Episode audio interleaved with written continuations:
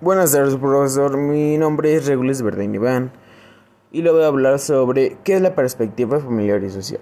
Bueno, la perspectiva familiar es el enfoque de las políticas públicas y privadas, así como de los programas de trabajo de las organizaciones de la sociedad civil, que considera que las estructuras y dinámicas de funcionamiento de las familias son fundamentales para el desarrollo y el bienestar de los individuos y de la sociedad.